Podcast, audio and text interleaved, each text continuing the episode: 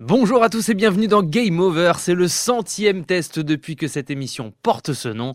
Merci à tous de votre fidélité, ceux qui sont là depuis toujours, ainsi que les derniers abonnés. Alors que le dernier chapitre de l'année 2022 du jeu vidéo vient juste de se refermer, avec un trimestre mettant en avant les jeux qui ont cartonné à Noël, c'est en cette période propice aux meilleures ventes que le très attendu Callisto Protocol a débarqué sur console et PC pour venir régaler les amateurs de jeux d'action horrifiques. À quelques semaines de la sortie du remake du Dead Space original dont il s'inspire, le titre du studio Striking Distance a pourtant fait l'objet d'une vraie déception vis-à-vis de nombreux joueurs. Après une longue attente depuis les trailers, qu'en est-il vraiment après avoir bouclé l'aventure solo? Il y a eu une épidémie. Ils ont tué tout le monde pour essayer de la contenir. Tout le monde. Nous sommes dans les années 2300. Jacob Lee, pilote freelance du vaisseau de transport de marchandises UJC Charon, échoue sur Callisto après avoir été abordé. Ici, il est fait prisonnier de l'établissement de Black Iron dirigé par Duncan Cole.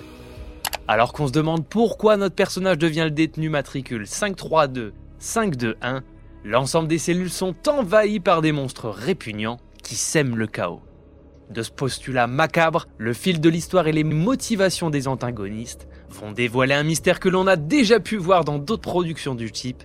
Malheureusement trop prévisible, Callisto prendra exactement le chemin auquel les joueurs de jeux vidéo ont été abreuvés toute leur vie. Il faut le savoir, le jeu dirigé par Glenn Schofield inclut les éléments de scénario qui auraient pu faire partie du tout premier volet de Dead Space. Bien qu'on soit face à une série B d'horreur spatiale, à l'ambiance déjà vue et aux enjeux qui ne surprendront presque personne, le tout reste bien interprété, raconté correctement, mais on regrette le manque du petit plus qui caractérisait son modèle. Un peu de lore est distillé en cas de suite, mais rien qui ne mette vraiment l'eau à la bouche non plus.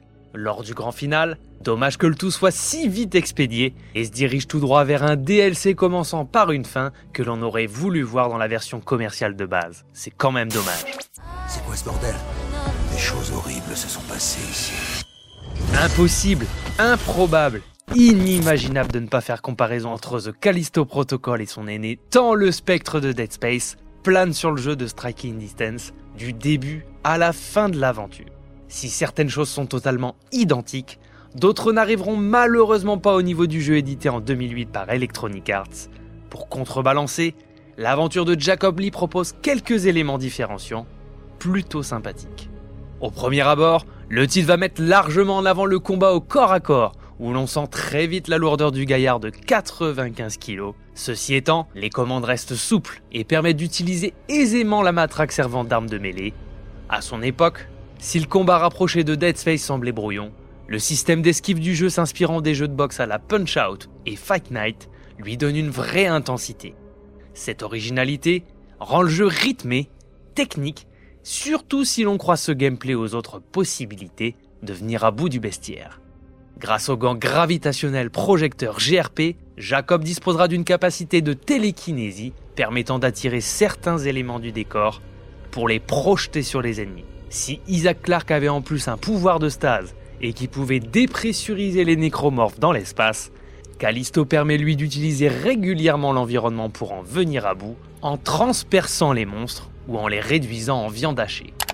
En termes d'armement, si le jeu d'y est donné du plaisir à découvrir comment l'outillage d'ingénieur se transformait en arme, celui de The Callisto Protocol est beaucoup plus conventionnel.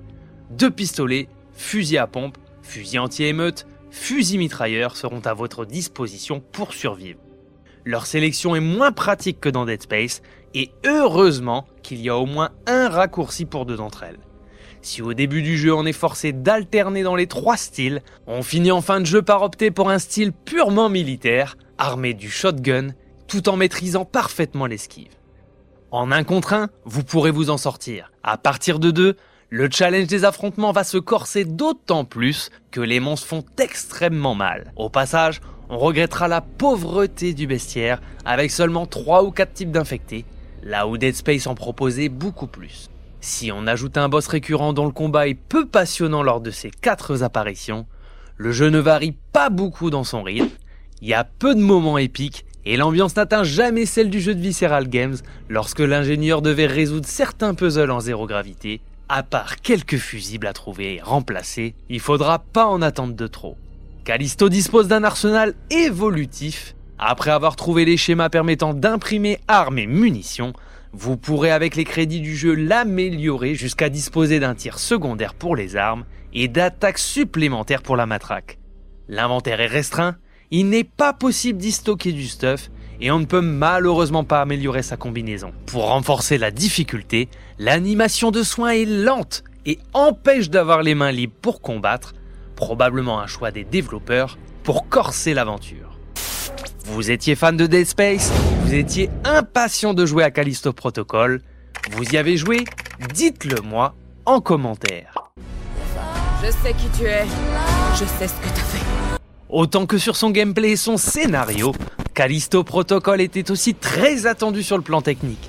Avec seulement 3 ans de développement, ce qui reste assez court de nos jours, le titre parvient à arborer un look triple A assez convaincant, non sans quelques petits défauts lorsqu'on regarde de plus près. Tournant sous l'Unreal Engine, le titre est en mesure de tirer son épingle du jeu en termes d'éclairage fixe ou clignotant, ce qui donne une ambiance visuelle réussie. Tout rappelle le jeu de Wii dans l'esthétique des lieux avec ses portes, ascenseurs, casiers et boîtes. Se déroulant presque constamment en intérieur, on a l'impression d'enchaîner les couloirs d'un Nostromo qui se répète, même si tout est parfaitement réalisé. The Callisto Protocol manque de variété, là où l'Ishimura de Dead Space était plus diversifié et proposait régulièrement des phases en extérieur avec des panoramas sur l'espace, sa beauté, ce qui est trop rare dans le jeu de Striking Distance. Côté mise en scène, bien que le jeu offre quelques moments sympathiques, le niveau d'un Dead Space 2 n'est pas atteint. Les hectolitres de sang, la violence gratuite des morts over abusées ne permettent pas d'atteindre le pilier du genre et par pitié, arrêtons l'effet de mise en scène consistant à passer entre deux murs dans tous les jeux. On n'en peut plus. Le passé ne pas toujours. Allons en finir avec ça. Si le jeu dont Callisto s'inspire était un modèle du genre en termes de sound design, d'OST, et a su faire toujours mieux de suite en suite, le titre dirigé par Glenn Schofield s'en sort parfaitement avec une soundtrack signée Finishing Moving, notamment récompensé pour son travail sur Halo 2 Anniversary. La VF du jeu est correcte, avec des dialogues qui manquent un peu de profondeur. Pour terminer sur le sujet, on regrette qu'il soit impossible de bouger pendant la lecture des logs audio, on est obligé de s'arrêter de jouer pour les écouter, ça agacera de nombreux joueurs. À l'heure de conclure, il est difficile de ne pas comparer The Callisto Protocol à son modèle. Même type de jeu, même tête pensante dans l'équipe de développement, le titre a tout du successeur spirituel. Pourtant, si Dead Space a su marquer son époque en étant la parfaite synthèse de ses inspirations, tout en amenant son vrai lot de nouveautés, The Callisto Protocol ne parvient pas à être aussi innovant que son aîné. Le jeu ne propose pas de phase en zéro gravité, les combats de boss et de mid-boss manquent d'intérêt, seule la mécanique de corps à corps est un peu innovante, mais manque parfois de souplesse dans les commandes. L'aventure n'a pour l'instant que très peu de rejouabilité, la faute à l'absence d'un New Game Plus et d'un quatrième mode de difficulté qui a été annoncé pour plus tard. Développé en 3 ans, le titre souffre de son manque de temps pour lui permettre d'être la nouvelle référence que les joueurs attendaient.